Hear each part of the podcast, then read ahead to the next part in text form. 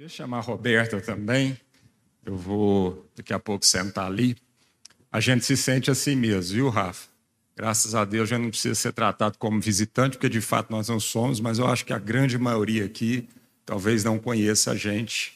Tem alguns poucos rostinhos aqui que eu me lembro, conheço, porque a verdade é que nos últimos anos a gente tem estado menos aqui do que gostaríamos, né? Então, a gente teve uma época onde nós pastoreamos bem ativamente a igreja aqui. Isso aí nos lá, né, quando começou tudo em 2008, que ainda era ali na frente, naquela capelinha ali, nós começamos essa congregação ali domingo de manhã, tinha umas 20, 30 pessoas. Ah, e aí então, depois, né, é, 2011, essa congregação do Alfamol, então emancipou, era, era, foi uma plantação da Igreja Sal da Terra da 90, na época que o Paulo Júnior e eu ainda pastoreávamos lá. Ah, e aí, em 2011, a gente então emancipou essa congregação. Aí foi quando o Paulo Júnior veio ah, para assumir né, a coordenação daqui, e eu e a Roberta né, ficamos lá na 90. Então, desde 2011, ah, e aí foram muitos anos juntos, né, fazendo muitas coisas juntos, mas realmente dos últimos anos a gente tem perdido um pouco o privilégio de estar mais aqui com vocês. A gente tem estado com alguns irmãos e irmãs né, em outros projetos, mas no domingo aqui tem sido raro isso. Amém? Bom dia, graça e paz do Senhor sobre as nossas vidas. Amém? É como o Marcos disse, é uma alegria a gente poder estar aqui depois de tanto tempo. Eu, eu não lembro, Rafa, a última vez que eu estive aqui de manhã num domingo, acho que faz muitos anos, na verdade, acho uns quatro, cinco, não sei. Mas é uma alegria, porque, como o Rafa disse, o Marcos disse, nós somos a mesma família, servimos o mesmo Deus. E temos um carinho muito especial por todos vocês, porque a gente começou isso juntos, né? Paulo e Junelana são nossos pais espirituais. Eu converti com 15 anos e o Marcos com 17, lá em Uberlândia. Nós somos de lá e, e a nossa trajetória tem sido, junto com eles, de uma forma muito um privilégio para nós, né? É uma alegria é, andar e conhecer o Senhor através da vida dos nossos pastores e de tantos irmãos ao longo dessa jornada. Eu queria deixar um versículo no coração de vocês, tem sido um versículo que eu tenho ruminado de dezembro para cá, e eu queria depositar isso no seu coração essa manhã. E eu queria te incentivar a você identificar no Senhor no seu dia a dia, qual é a palavra que ele vai te revelar? Rema para aquela hora, para aquele dia, para aquela semana, para aquele mês. A palavra nos adverte a meditar nela, não apenas ler, não apenas consultar em momentos, mas meditar.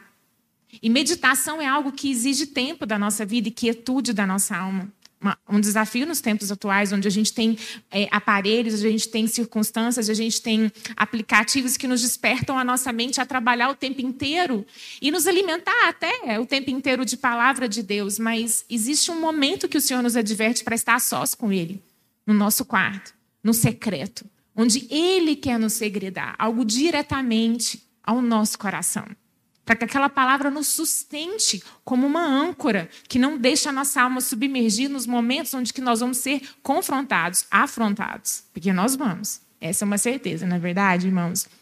E a palavra de 1 Coríntios 13 tem sido essa meditação no meu coração. 1 Coríntios 13, 13, que fala o seguinte: Agora permaneça a fé, a esperança e o amor. E sobre todos eles, o amor. A fé é a certeza das coisas que se esperam e a convicção das coisas que não se veem. Nós não vamos andar com o Senhor sem fé. Significa que nós não vamos andar com o Senhor ou avançar no caminho sem que eu tenha a disposição de andar para onde eu não vejo. Ou de andar na direção daquilo que foi me segredado, mas que eu ainda não vi acontecer. Concretizar, porque a fé é eu caminhar naquilo que eu tenho convicção no Senhor, mas que ainda não está materializado na vida. Então, meu irmão, qual que é a direção que o Senhor te deu?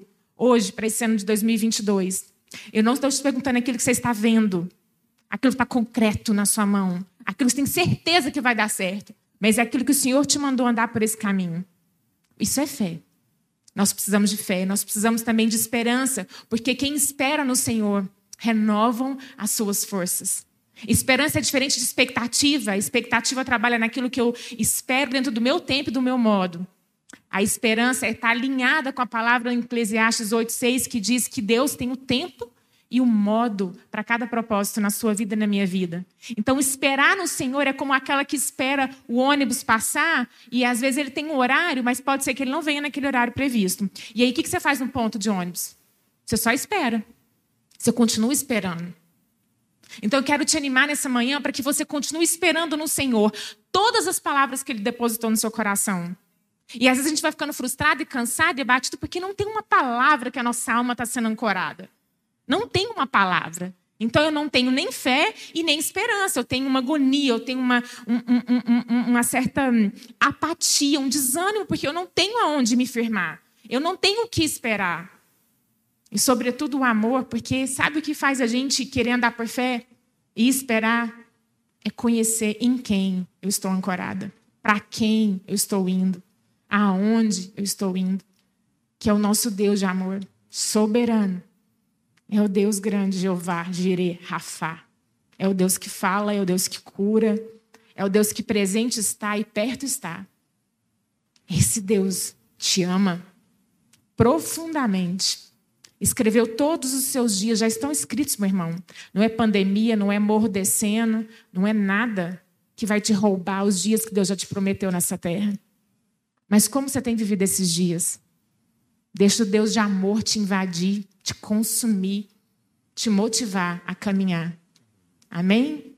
Deus te abençoe. É com muito amor que nós estamos aqui essa manhã. Com muita alegria. Com muito senso de privilégio, né, amor? Amém. Deus te abençoe. Graças a Deus. Abra sua Bíblia lá então em João, Evangelho de João, uh, capítulo 1. Nós vamos ler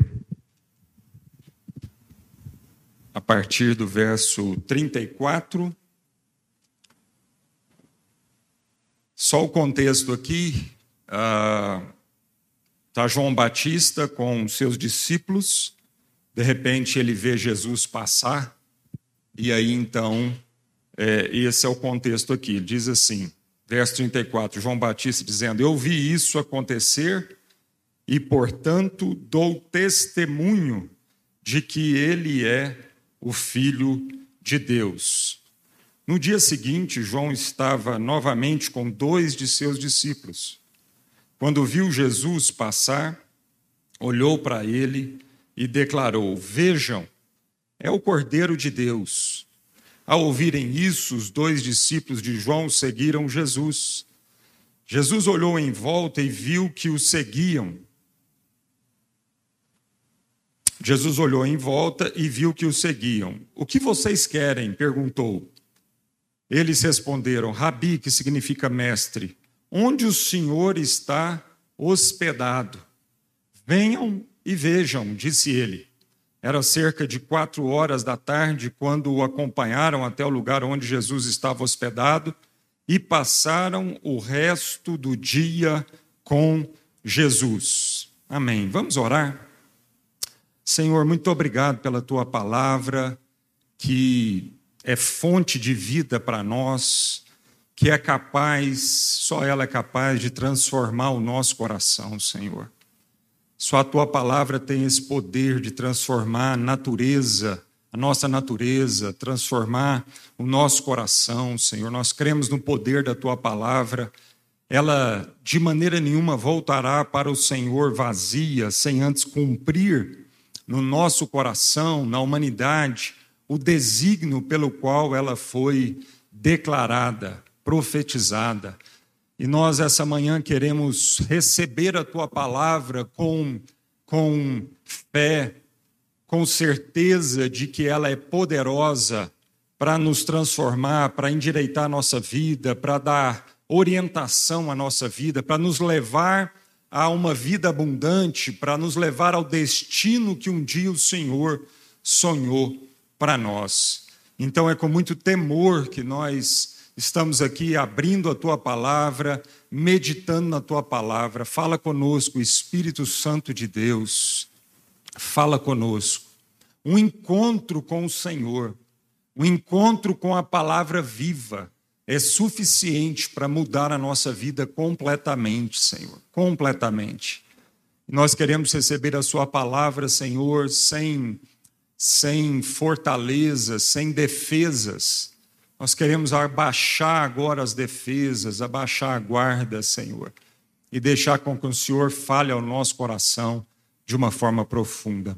Amém. Graças a Deus. Eu queria começar fazendo uma pergunta, né? Bem assim, existencial. Começo de ano é sempre bom, né? Para a gente fazer esse tipo de pergunta, porque começo de ano, final de ano, a gente sempre para um pouco para avaliarmos né, a nossa vida, avaliar como foi o ano que passou, fazer projeção para o ano seguinte, é, fazer algumas correções de rota, né? Então é um período onde é bom para fazer essa pergunta, né? E alguns tipos de perguntas assim mais existenciais, tipo essa, né? Qual é a missão da sua vida? Qual é a razão da nossa vida? Nós temos que sempre estar fazendo essa pergunta, porque há uma tendência natural nossa, por conta de um desvio, né? Ah, e do pecado na nossa vida. Você já dirigiu o carro que precisa alinhar? Já, corri, já dirigiu um carro que está completamente desalinhado? É um esforço, não é não? Se você solta a direção, ele, ele realmente sai da rota, porque ele tem uma tendência sempre a ir para um lado. Assim é a nossa vida, o pecado fez com a nossa vida. O pecado desalinhou a nossa vida com o propósito de Deus, que é o nosso Criador, para a nossa vida. Deus é o nosso Criador e ele tem uma direção, ele tem um propósito, ele tem uma missão, ele tem um destino, ele é uma, a nossa origem e nós estamos numa jornada, somos peregrinos por essa terra e temos um destino a alcançar. E o pecado, ele é esse desalinhamento da nossa vida com aquilo que é a boa, perfeita e agradável vontade de Deus. Porque nós temos uma certeza, a vontade de Deus é boa, perfeita e agradável.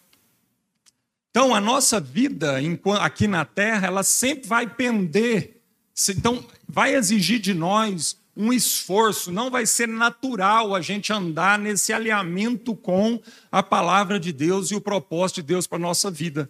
Não vai ser natural, vai ser sobrenatural. Por isso que a vida do cristão, ela tem que ser sobrenatural, porque constantemente nós vamos tendo que ah, é, voltar para o alinhamento de Deus na nossa vida, porque se eu deixar a minha vida caminhar ao natural, o que, que ela vai acontecer? Ela vai pender para aquilo que não é a vontade de Deus para a minha vida.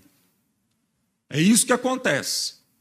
Se eu não meditar na palavra de Deus, se eu não for transformado primeiramente em Cristo, se eu não tiver uma vida de oração, né? A, a minha vida há uma tendência sempre ao pecado, há uma tendência aos apetites da minha carne que são animal, que é animal demoníaco e terreno. Então eu tenho que aliar sempre. Então, qual é a missão de Deus para a sua vida? Porque senão eu vou viver uma vida como o próprio apóstolo Paulo diz que a gente não pode viver dessa forma, como alguém que luta, mas luta dando murro no ar. Ou seja, o cara está lutando e não sabe por que, que ele está lutando. Porque ele não sabe qual é o propósito de Deus na vida dele. Então, você já parou para, é, com determinadas pessoas, você pergunta para ele, ele fala assim: Ô meu irmão, como é que você está? Ô Fulano, como é que você está? Como é que estão as coisas? Ô rapaz, correndo, estou correndo, estou correndo, estou trabalhando demais, trabalhando demais, trabalhando. E aí você fala, a vontade de perguntar: você está correndo de onde para onde? Porque simplesmente viver a vida atestando que você está correndo e está trabalhando não significa nada necessariamente. Então a pergunta é: tá bom, eu estou trabalhando, eu estou acordando, eu estou correndo, eu estou fazendo, realizando, empreendendo, mas de onde para onde? Para quê? Qual é a razão? Porque às vezes você está trabalhando para a sua ruína, talvez você esteja correndo para o seu colapso, para a sua destruição, para a sua morte.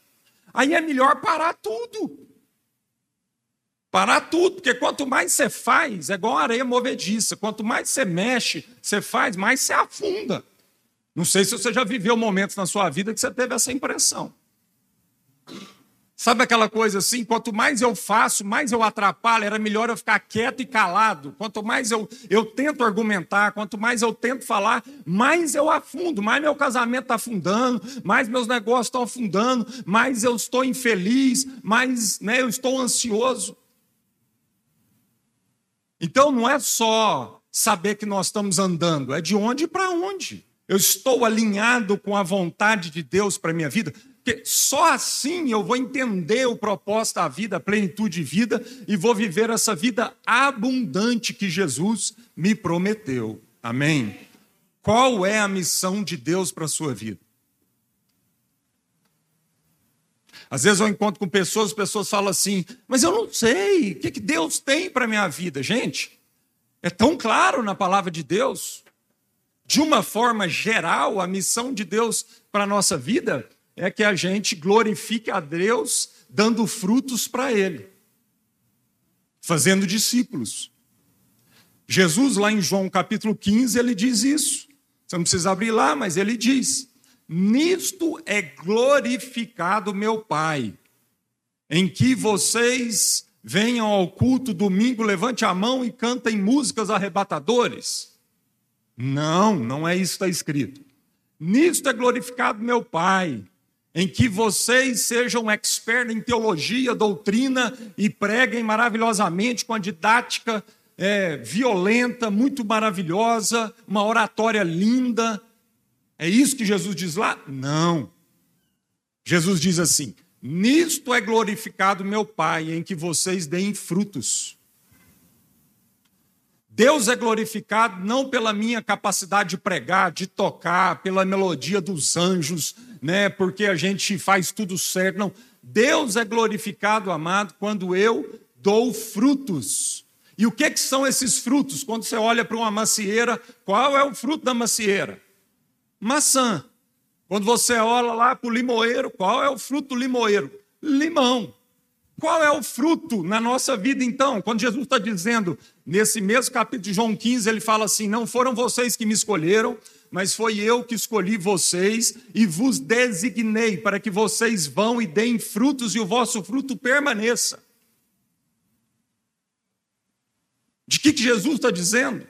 Há um desígnio, está vendo? Jesus está dizendo: não foram vocês que me escolheram primeiramente. Tem gente que tem a petulância, a arrogância, a presunção de achar que nós é que escolhemos Jesus e que nós é que deixamos então né, Jesus entrar. Não, foi ele que veio ao nosso encontro. Meu irmão, se Jesus não tivesse nos amado primeiro, se ele não tivesse nos perdoado primeiro, se ele não tivesse vindo ao nosso encontro primeiro, ninguém no planeta Terra conseguiria, pelo seu próprio esforço, alcançar a Jesus ou encontrar Deus. Bem que nós tentamos. Desde a Torre de Babel, nós tentamos. Desde a Torre de Babel, o ser humano, a sociedade, constrói estruturas, religião, sistemas filosóficos para tentar encontrar Deus, alcançar Deus pelo seu braço forte, pela sua inteligência, pelos seus dons. Nunca nós conseguiríamos encontrar Deus.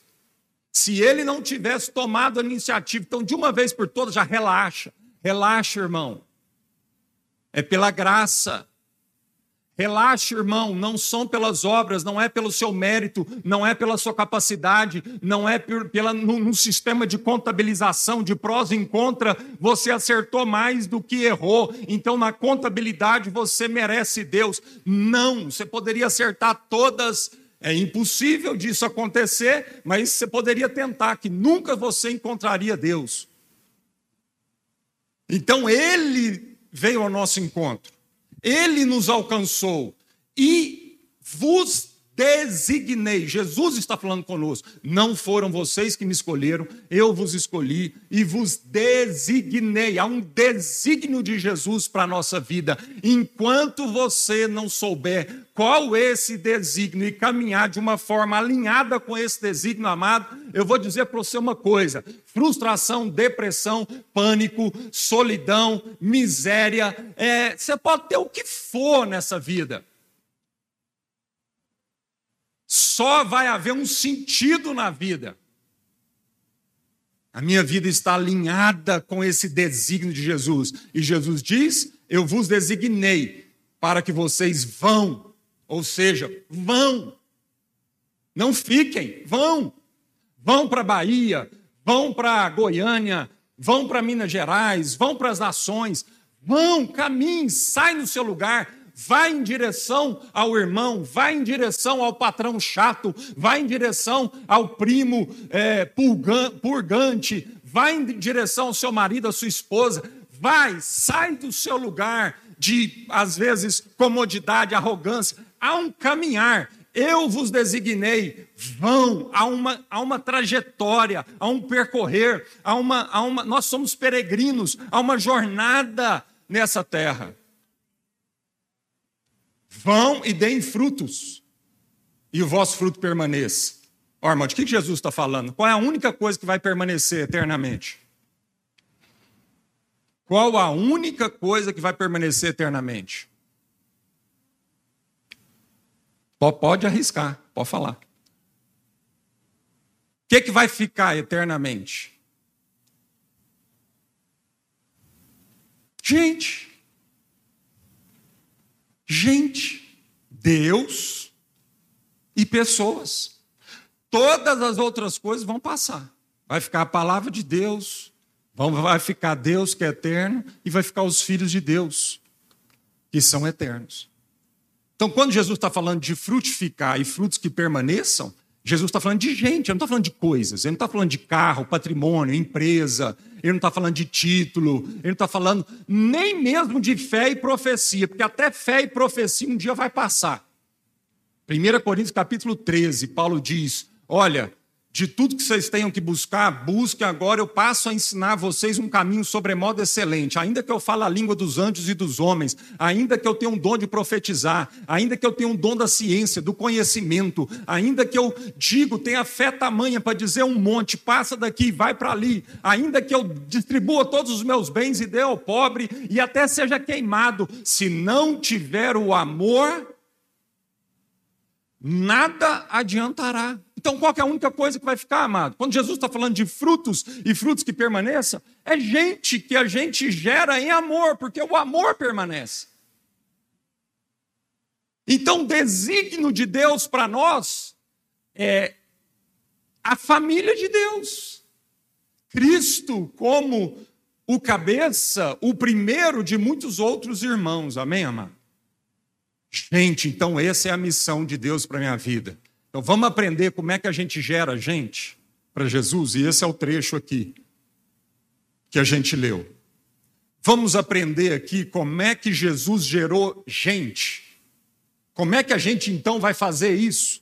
É simples demais, não é, não precisa de uma teologia requintada, não precisa de você ser PhD, doutorado, você estudar uma vida inteira. Não, irmãos, um analfabeto é capaz de viver essa missão plena.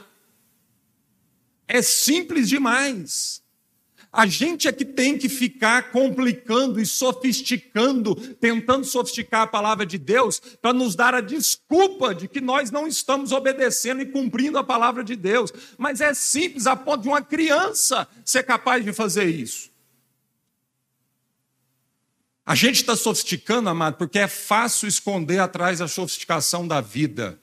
É fácil esconder atrás de uma maquiagem, rebuscada, sofisticada, é fácil esconder atrás de um vestido, é fácil esconder atrás de um relógio, é fácil entrar num carro e esconder atrás, dentro daquele carro, tentando mentir para você mesmo que aquilo é a sua alegria, que aquilo é o seu objetivo de vida, que naquilo você vai encontrar sentido, aquilo vai te dar prazer. É, meu irmão. A gente vai sofisticando demais a vida e vai tentando se esconder atrás de coisas. E isso não é novo, viu? Isso é desde o primeiro casal que habitou nessa terra, Adão e Eva, que fizeram uma folha, pegaram folha de figueira e fizeram uma roupinha para para tampar sua nudez e não ter que encarar suas mazelas e confessar isso diante de Deus e arrepender de todas a sua pequenez, a sua nudez, a sua insignificância. E desde então, amado, o que nós fizemos foi só sofisticar essa tanguinha de figueira que o primeiro casal fez e a gente vem nessa sociedade, na humanidade, sofisticando isso de várias formas. Mas sabe onde Deus quer chegar com a gente, amado? É tirar a última folha de figueira para finalmente a gente encontrar a essência de quem nós somos, poder ser perdoado pelo nosso Deus e viver uma vida sem a opressão de ter que se esconder atrás de uma máscara.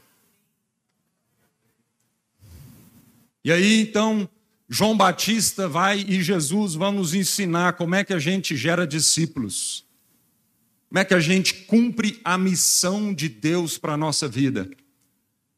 A missão de Deus para a nossa vida é frutificar, é gerar gente. Não tem nada mais importante na sua vida do que a pessoa de Jesus e a pessoa dos, dos irmãos de Jesus.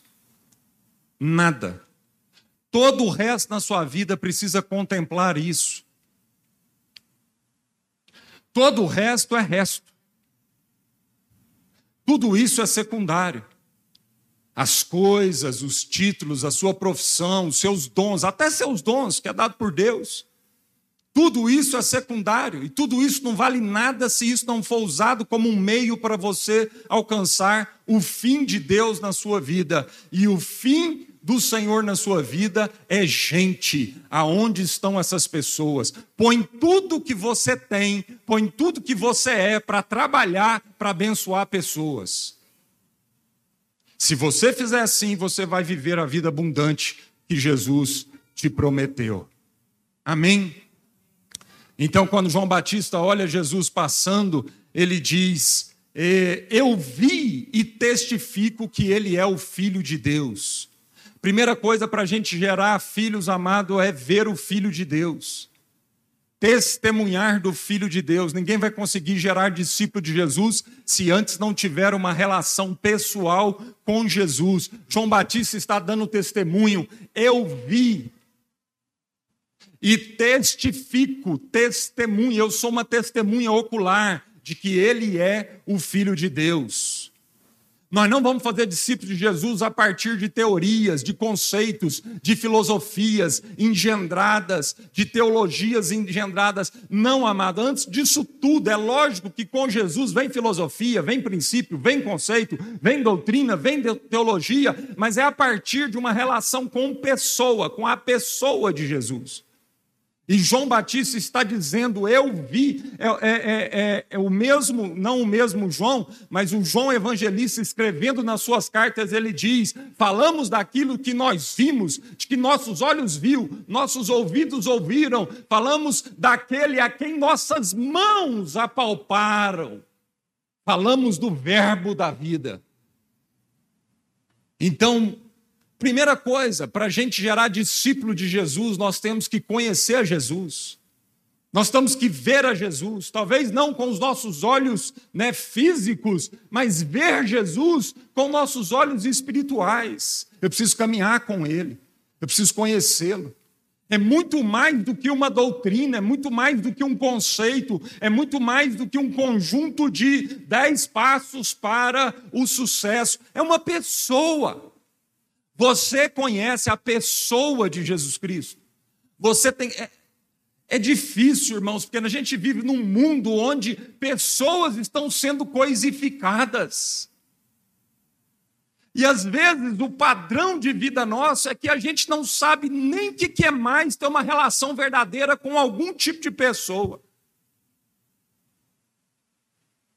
Eu vivo num mundo onde é tanta coisa virtual, é tanta coisa fake, que a gente está perdendo a pessoalidade das relações. A gente não sabe mais que quer sentar com uma pessoa simplesmente pelo fato dela ser uma pessoa. Sempre tem que haver um interesse a mais por trás disso. Que coisa doentia! Está matando a gente, está enlouquecendo a gente, porque lá na nossa origem, lá na nossa raiz, na nossa essência. Nós não fomos criados para viver fora das relações entre pessoas. E nós estamos, o diabo conseguiu, parece, fazer com que a sociedade humana transformasse todo mundo numa coisa, num cifrão, num interesse por trás.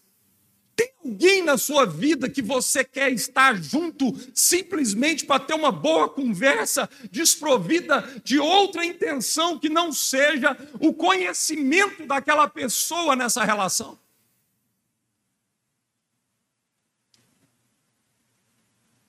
Ano de 2019, tive o privilégio com a minha família de viver um ano sabático.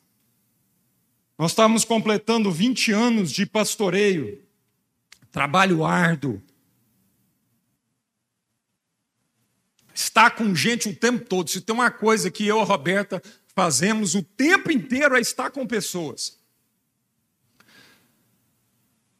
Em 2019, nesse ano sabático, Deus nos lembrou por que estar com pessoas?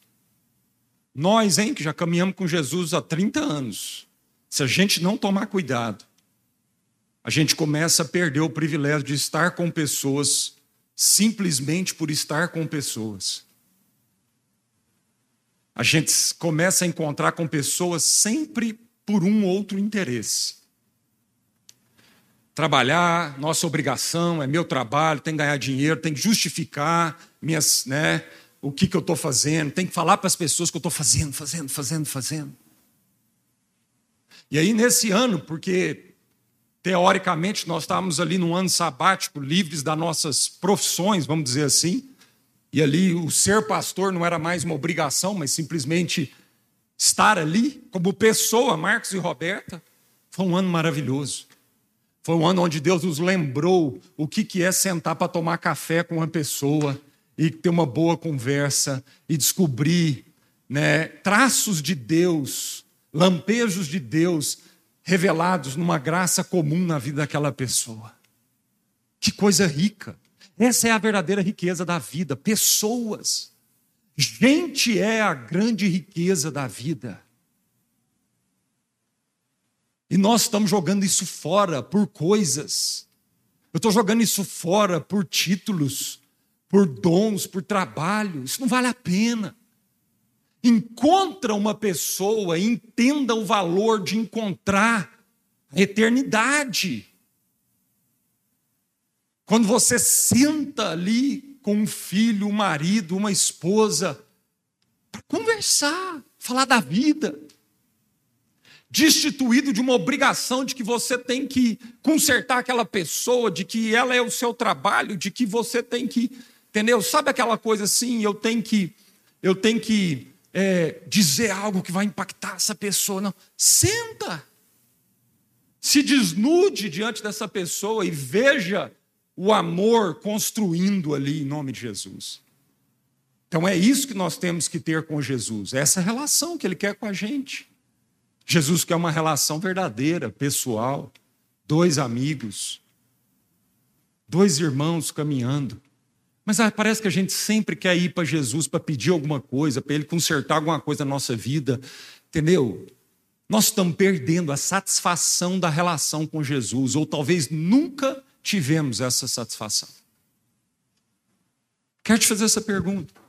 Você tem satisfação na relação com Jesus? Quando você para para orar, porque oração é uma forma de relacionar com Jesus. Você ora porque você tem que cumprir uma tabela de tantos minutos de oração por dia, ou porque senão Deus vai te castigar se você não orar tanto tempo por dia. Quando você abre a Bíblia para ler a Bíblia, você faz isso porque você tem que ter, fazer o sacrifício de ler a Bíblia para Deus te abençoar. Então isso é uma moeda de troca com Deus, ou você vem para a Bíblia com fome de alguém que quer conhecer Jesus. Nós estamos muito longe disso, irmãos. Ontem eu estava conversando com uma irmã muito querida do Reino Unido, eu e a Roberta, e ela, no final da conversa, ela falou. Ela falou assim: sabe o que é estar com Jesus? É você ser empanturrado, é como você vai para um banquete, você está empanturrado de alimento, de coisa gostosa, e aí você sai daquela mesa, no primeiro momento que você vira as costas para essa mesa, você já sente fome novamente. Você quer voltar de novo para essa relação. Você quer voltar de novo para essa mesa. Você sabe por que é difícil orar, é difícil ler a Bíblia, é difícil a gente né, ter as disciplinas espirituais, porque a gente não encontrou a satisfação na relação pessoal com Jesus que nós podemos encontrar. E aí, meu amigo, vira uma religião. E aí eu vou te falar, é a pior coisa do mundo, porque é um religiosismo, né, é uma coisa vazia, uma coisa sacrificial, mas que não preenche. Amém? E aí João Batista, então, diz: Vejam, ele é o Cordeiro de Deus. Segunda coisa importante num processo discipulado, aponta para Jesus, mostra Jesus, revela Jesus. Nós cantamos isso aqui. Que ele cresça, que eu diminua. João Batista, amado, um dos maiores profetas. Elias e João Batista para o povo de Israel foram as duas maiores expressões de, da, do ministério profético que pisou nessa terra. Nós estamos falando de João Batista, o último profeta, a voz que clama do deserto, e ao ver Jesus, ele diminui, ele fala isso, isso que nós cantamos aqui, foi o próprio João Batista que falou: é necessário que eu diminua e que ele cresça, porque eu não sou digno nem de desatar as sandálias dele. Então, amado, vamos ser satisfeitos e sermos coadjuvantes na história que Deus está escrevendo? Existe uma doença hoje na humanidade, a doença do protagonismo. A doença do protagonismo sempre existiu essa tentação na humanidade, mas agora, com as redes sociais, isso se tornou mais possível, porque antes, para a gente chegar lá naquele palco, com aquele holofote, era um ou outro que conseguia chegar lá. Agora não, amado. Agora eu tenho nas minhas mãos o palco e o holofote. Isso exacerbou uma das maiores doenças que está matando a humanidade: o protagonismo, a vontade de ser protagonismo, ser o centro das atenções, a vontade de que tudo começa por uma boa ideia minha e termina em mim. Não, amado, é respeito dele. Ele é o Alfa e o Ômega, não é você que é o Alfa e o Ômega, não sou eu que sou o princípio e o fim, amado. Não há nada novo debaixo do céu. Que petulância é essa de achar a frase de efeito? Aquela frase é minha, aquele pensamento é meu. Eu sou o cara que alcancei aquele nível de revelação. Balela, você não é. E eu não estou falando isso para te agredir, eu estou falando isso para te libertar. Seja liberto da doença do protagonismo porque ele é o cabeça, ele é o protagonismo, ele é a palavra de Deus. Paulo escrevendo aos Colossenses diz que ele é a revelação do mistério de Deus, Jesus Cristo de Nazaré, e nós nos satisfazemos nessa consciência e ficamos livres do peso de termos que trazer o protagonismo. Nós não suportamos este peso. Essa é a verdade. Qual de nós aqui suportaria o peso de ser protagonista?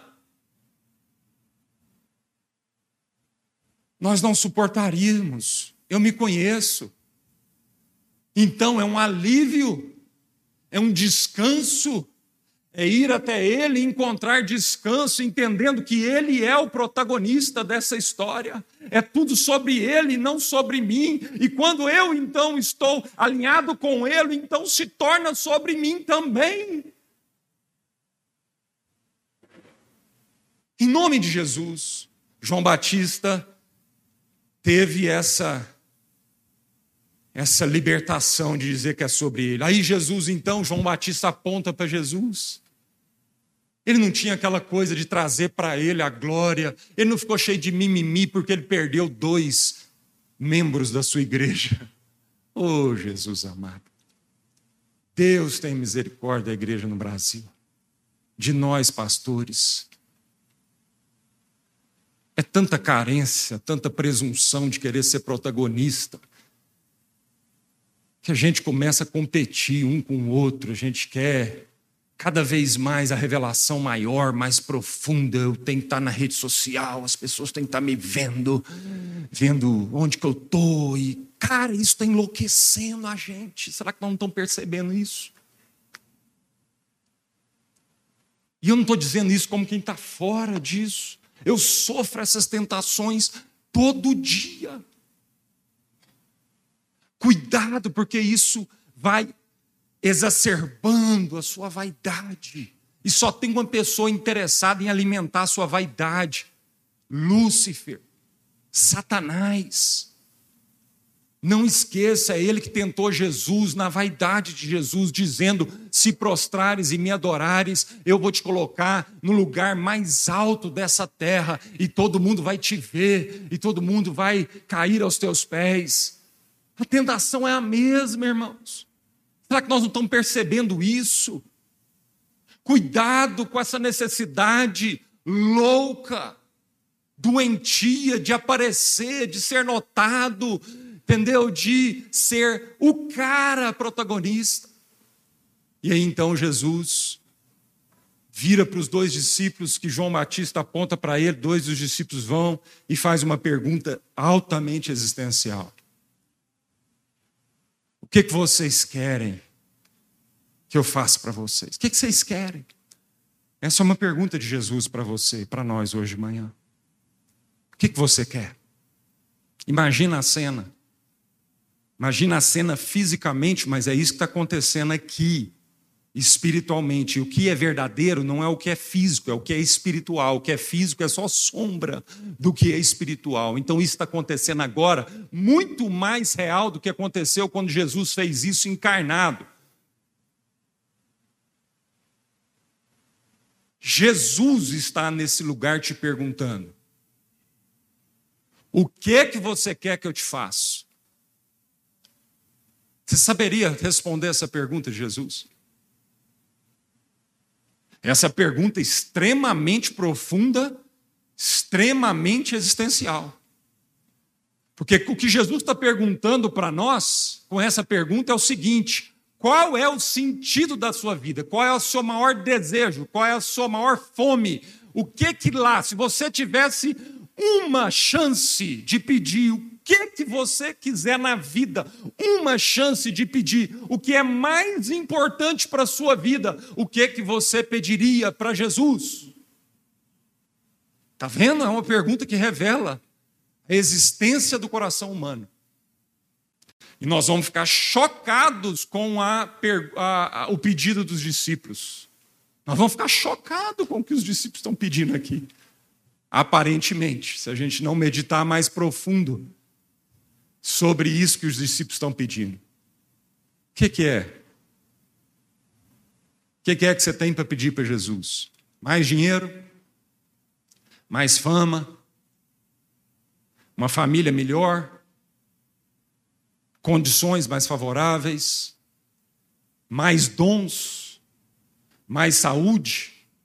Mais força?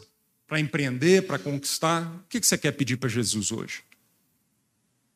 Sabe o que, os discípulos pediram? Está aí no texto. Onde que o Senhor mora? Não, é brincadeira. É brincadeira. Você está brincando. Pô, os caras tiveram a chance da vida deles. Irmãos, não é uma audiência com o presidente da República, não é uma audiência com o juiz que está defendendo a sua causa. Não é uma audiência com o presidente da ONU. Você tem atenção do Filho de Deus. O Filho de Deus percebe que você o está seguindo para o que ele está fazendo para a sua agenda, olha para você e pergunta: o que você quer que eu faça por você? O cara pergunta onde é que o senhor mora. Você fala: não, tá, tá errado. Tem uma coisa errada nisso. Tem não. Eu também achava que tinha. Eu passei várias vezes por esse texto sem pensar na profundidade dessa pergunta dos discípulos. Sabe o que essa pergunta revela? Ela revela o âmago da natureza humana. Ela revela do que o ser humano mais busca na sua essência. Sabe o que o ser humano mais busca na sua essência? Pertencer. Pertencer a Deus. Pertencer a Jesus.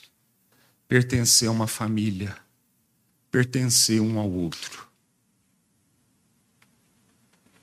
E sabe por que, que o ser humano mais busca isso? Porque foi justamente isso que o pecado quebrou lá no Éden. Adão e Eva pertenciam a Deus, faziam parte da intimidade de Deus, conversava com Ele na viração do dia, todos os dias eles se relacionavam com Deus. E o que o orgulho, a petulância, a arrogância, a soberba, o pecado trouxe de consequência a esse homem, o que, que eles perderam? Eles perderam isso, eles perderam a intimidade com Deus, eles perderam a natureza de Deus, eles perderam ser, fazer parte, ser um em Deus. Por isso, quando Jesus pergunta para os discípulos, essa é a necessidade mais básica do coração daqueles homens. Ó oh, Jesus, mais do que a teologia, mais do que responder aqui perguntas e dúvidas teológicas, mais do que o Senhor dar jeito à minha saúde, mais do que o Senhor me curar fisicamente, mais do que o Senhor me dar condições mais favoráveis, eu sei que se o Senhor me der tudo isso, mas eu não pertencer, eu não te conhecer, não vai adiantar nada. E eu sei que uma vez te conhecendo, ainda que, ainda que o produto oliveira minta, ainda que não haja gado nos currais, ainda que o fruto não dê na expectativa que eu um dia sonhei na minha vida, ainda que os meus ideais neste mundo sejam frustrados, todavia eu me alegrarei e exultarei no Deus da minha salvação. Amém, meu querido. Essa é a sua necessidade, é a minha a gente tem sede pela presença de Deus. O salmista diz isso, assim como a corça suspira pelas águas, a minha alma tem sede do Senhor. A minha alma tem sede da relação com o Senhor.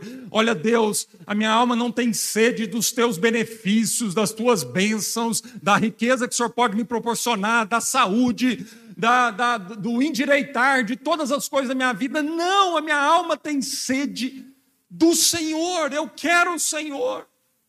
Então os discípulos disseram para Jesus: Onde é que o Senhor mora? Porque, e é interessante, porque Jesus disse que o filho do homem não tinha onde reclinar a cabeça. É lógico que eles não estavam falando ali de paredes, como foi dado o testemunho aqui, não é sobre paredes, é sobre gente. É sobre gente, os momentos de maior alegria ou de maior tristeza na sua vida, na nossa vida, não envolve coisas, não envolve parede, tapete, não envolve é, móveis, não é isso, envolve pessoas. Para para refletir. Os momentos de maior tristeza na sua vida não foi porque houve falta de coisas, foi porque houve falta de intimidade, de companheirismo, de amizade, de cumplicidade, de uma boa conversa, de pertencimento, de entendimento que eu não estou sozinho nesse mundo. Não é sobre se eu vou morrer ou viver, é sobre se eu morrer, eu não quero morrer sozinho. Quero morrer na certeza de que há uma eternidade, uma família, então a morte já não me escraviza, já não me leva à loucura de ansiedade, de pânico, porque porque é sobre uma eternidade junto com a minha família e eu pertenço a essa eternidade. Sabe o que é maravilhoso, amado? Nada e ninguém me pode me separar do amor de Deus. Então, a paz, com Covid ou sem Covid, com câncer ou sem câncer, com emprego ou sem emprego, ganhando milhões ou ganhando um salário mínimo, a paz no meu coração, porque ao final ninguém pode me separar do amor de Deus, dessa relação bendita com o meu Pai, eu pertenço a Deus, eu pertenço a Ele, porque fui comprado pelo um sangue precioso, o sangue de Jesus, e o que Jesus fez na cruz do Calvário, ninguém, nem demônio, principado, potestade, nem meus erros e muito menos meus acertos podem me separar. Ninguém pode me separar desse Deus. Esta é a boa notícia para você começar esse ano. Essa é a melhor notícia. Finalmente você pode descansar na sua vida, independente do que 2022 vai trazer para você de facilidades ou de dificuldades. Creia nisso, meu irmão. Creia nisso de todo o seu coração. Fale isso para Jesus. Jesus, eu quero te conhecer, mas fale do fundo do seu coração. Fale do fundo do seu coração e busque a Jesus com uma fome e uma sede muito maior com que você busca uma promoção no seu trabalho, aumentar o seu salário, ou um rendimento maior para as suas finanças, muito mais que você busca, tem sede de um copo de um vinho de 15 mil reais, ou de um bife que custa de picanha de 2 mil reais. Busque a Jesus Cristo com toda a sede do seu coração. E para a gente concluir, sabe o que é maravilhoso, é lindo? É a resposta de Jesus para os discípulos. Qual foi a resposta de Jesus para os discípulos?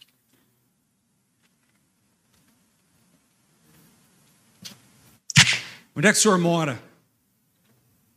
Eu moro na rua tal. Lá na Total, no Alfa Mall. Pode ir lá todo domingo, 10 horas da manhã, que você vai me encontrar lá. Foi isso que Jesus falou. Não foi. Jesus não pegou um pedaço de papel lá, de papiro, entregou, falou: Ó, oh, vocês me encontram lá, passa lá de vez em quando. Marca uma agenda, vou ver se eu tenho um tempo para vocês. Vamos marcar aqui. Minha agenda está cheia, só para o ano que vem agora. Não. O que, que Jesus falou para os discípulos? Venham e vejam. Imediatamente. Venham e vejam. É maravilhoso o que Jesus fez. Ele veio. Ele andou primeiro. Ele percorreu a distância primeiro. João, aqui nesse mesmo capítulo 1, diz que o Verbo se fez carne, ele habitou em nosso meio, cheio de graça e de verdade. Por isso vimos a glória do Pai. Por isso vimos a glória de Deus. Por que nós vimos a glória de Deus? Porque Deus se encarnou veio ao nosso encontro, se tornou acessível, ele abriu a sua vida, a sua intimidade, ele não ficou do seu trono dando ordens, dizendo para nós o caminho é para a direita, é para a esquerda, faça isso, faça aquilo, faça isso, não, agora faz isso, faz. Não, ele veio, ele pegou na nossa mão, e ele andou conosco, ele fez um convite, ele diz: abandone os seus caminhos, porque eles são rasos, eles são pequenos, eles são medíocres, eles são rasteiros, e vem andar nos meus caminhos, que são caminhos sobremodo excelentes. Jesus pegou na nossa mão e falou assim: vem andar comigo, eu vou te mostrar o que é viver. Eu vou te mostrar o que é relacionar com o trabalho, com as pessoas, com as dificuldades da vida, com os prazeres da vida. Eu vou mostrar o que é um filho de Deus, qual é o projeto original de Deus para a humanidade. Eu vou mostrar isso para vocês. Venham e vejam. Portanto, amado, não há outra solução. Não adianta Jesus falar para vocês: eu vos abençoo, vão e caminham e tomem as decisões. Eu já providenciei todas as coisas. Um dia, Deus já falou essa proposta para o povo dele, lá em Israel. Quando lá no deserto o povo estava em desobediência e Deus falou para Moisés: Eu não vou mais caminhar com vocês. Daqui para frente é o seguinte: o problema são as bênçãos, o problema são as coisas, o problema são as questões materiais, físicas, a saúde, os dons, a capacidade, a habilidade. Tá bom, então eu já dou para vocês, mas eu não vou nessa caminhada com vocês. E o que que Moisés diz para Deus? O que que Moisés diz para Deus quando Deus fala isso para Moisés? Não, Senhor, nós não damos um passo se o Senhor não for junto conosco porque não há sentido na vida. Aliás, não há vida fora do Senhor, ainda que usufruindo das bênçãos e de uma graça comum que o Senhor distribui para a humanidade. Não há vida fora do Senhor. E Moisés falou para Deus: não é sobre coisas, não é sobre bênçãos, não é sobre conforto, sobre condições mais favoráveis, é sobre a glória do Senhor, é sobre a essência do Senhor, é sobre caminhar com o Senhor. E ainda que para que a gente conheça a glória de Deus, o Senhor tenha que permitir doença, dificuldade, acidente, pandemia, mazelas, para nos forçar a esse lugar de uma relação de glória com Ele. Amado, nós vamos encarar. Por isso Abacuque diz: ainda que, todavia eu me alegrarei no Senhor. No Senhor. Venham e vejam foi assim que Jesus nos discipulou, é assim que Ele quer nos discipular. Está vendo como é simples? E é só a gente fazer a mesma coisa. É só a gente perguntar para as pessoas o que vocês querem. A gente não pergunta isso para as pessoas. Sabe por que a gente não pergunta? A gente tem medo da resposta, do pedido deles. A gente tem medo de se envolver com as pessoas. Essa é a verdade. Jesus nunca teve medo de se envolver com vocês, comigo. Sabe por que Jesus fez essa pergunta na lata? Porque ele nunca teve medo de envolver com as nossas questões. Ele não teve medo de não dar conta de atender às nossas questões. Sabe por quê? Porque Jesus é amor e o amor não falha. Sabe por que, que nós não podemos, não precisamos ter medo de fazer essa pergunta para a minha esposa, meu marido, meus filhos, para o meu colega de trabalho, para a pessoa na fila do banco? Nem tem fila de banco mais, não, tem que mudar esse exemplo agora.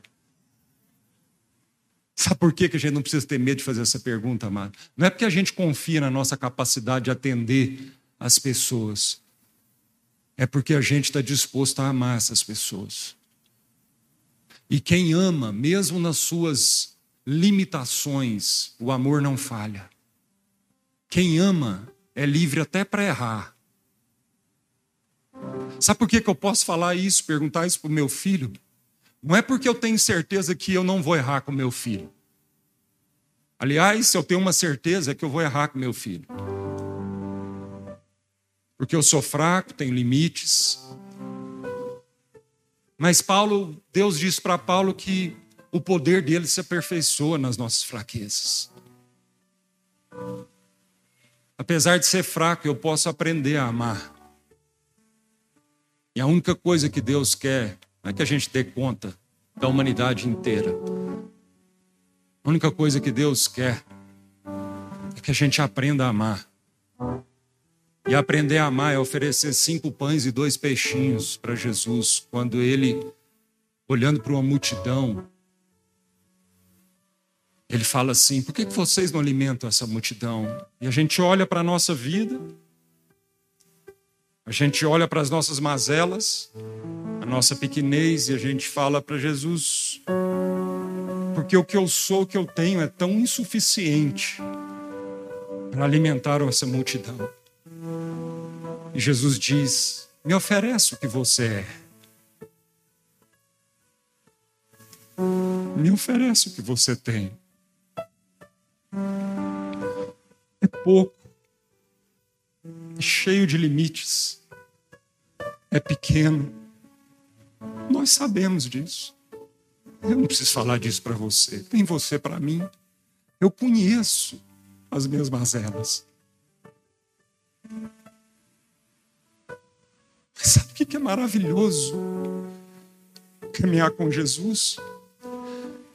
É que mesmo a gente não sendo protagonista, Ele nos chama para ser coadjuvante nessa história linda. E participar dessa história de alimentar uma multidão. Meu irmão, minha irmã, não tem alegria maior na sua vida de oferecer para Deus o pouco que você é e ver Deus multiplicando e alimentando uma multidão ao seu redor. Talvez você tenha vivido a sua vida inteira achando que a maior alegria é receber, é receber, é receber abundantemente os pães e os peixes. Não é não tem alegria maior do que receber. E alegria maior do que receber é você olhar para a sua vida, ver o tanto que você é limitado, incapaz. E ouvir o chamado de Jesus dizendo: Meu filho, eu quero usar a sua vida. Minha filha, eu quero usar a sua vida. Eu quero usar a sua vida numa dimensão, num ampliar de tenda que você jamais pensou, sonhou, imaginou. Meu filho, há muito mais para ser vivido. Olha, meu irmão, minha irmã, muito mais em 2022 para a gente viver. Mas você tem que estar disposto a perder tudo por amor a Jesus. Porque quem tentar salvar alguma coisa no ano de 2022 vai perder. Mas quem tiver disposto a, por amor a Jesus, perder tudo, esse vai encontrar o verdadeiro sentido da vida. Vamos orar, feche seus olhos. Oh, Senhor. Oh, Senhor. Se alguém no nosso meio aqui, ou se alguém em casa nos ouvindo agora, que quer responder essa pergunta de Jesus, o que você quer que eu te faça. E quer dizer para Jesus: onde que o Senhor mora? Eu quero pertencer ao Senhor. Quero entregar minha vida ao Senhor, eu quero caminhar com o Senhor todos os dias da minha vida. Eu quero eu quero que o Senhor segure na minha mão bem forte, ainda que eu estiver andando por um vale de sombra da morte, eu quero atravessar esse vale com o Senhor. Se alguém agora, nesse momento, que quer então entregar a sua vida para Jesus Cristo. Talvez você ambiente, frequente ambientes religiosos já há um bom tempo, mas que hoje o Espírito Santo está falando no seu coração que não é sobre ambientes religiosos, não é sobre rituais religiosos, mas é sobre a pessoa de Jesus. Talvez você seja um expert em sistemas religiosos, mas hoje você quer conhecer Jesus. Faça essa decisão agora por Jesus, aonde quer que você esteja. Alguém aqui no nosso meio que quer caminhar com Jesus e conhecer a vida abundante que Ele tem para você. Levante uma de suas mãos se você está aqui conosco. Amém. Aleluia, em nome de Jesus. Com seus olhos fechados, você não está levantando a mão diante de um sistema religioso, nem para mim. Você está assinalando para Jesus. Este é o momento seu com Jesus. Senhor Jesus, esse é o dia, esse é o dia, esse é o momento para uma grande, a maior transformação na nossa vida, Senhor onde o Senhor mora, onde o Senhor está. Senhor Jesus, onde o Senhor está? Onde o Senhor está? Eu tenho andado procurando em várias coisas, como um cego apalpando, tentando encontrar o Senhor e o sentido da minha vida. Onde o Senhor está? E da mesma forma, Jesus, que o Senhor diz para aqueles dois discípulos: venha Venha e veja com seus próprios olhos, com sua própria vida. O Senhor diz agora para cada um de nós aqui, Senhor, que quer essa relação. Vem e veja. Segura, Senhor, na nossa mão. Segura bem forte na nossa mão. Porque pode ser, Senhor, que as ondas estejam grandes, os ventos batendo, e o Senhor diz: Vem, saia do barco, dê um passo de fé.